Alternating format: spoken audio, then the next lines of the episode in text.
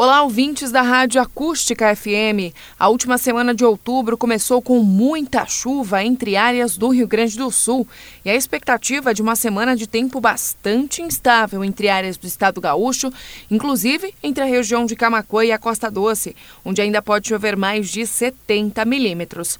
Durante esta terça-feira, o tempo fica fechado, com mínima na casa dos 21 e máxima de 26 graus. Quarta-feira, 18 graus de manhã, 26 à tarde e condição para chuva a qualquer hora. É de forma gradual até o fim de semana que a chuva perde força. As temperaturas vão diminuir ao longo do fim de semana. Heloísa Pereira, da Somar Meteorologia, para a Rádio Acústica FM.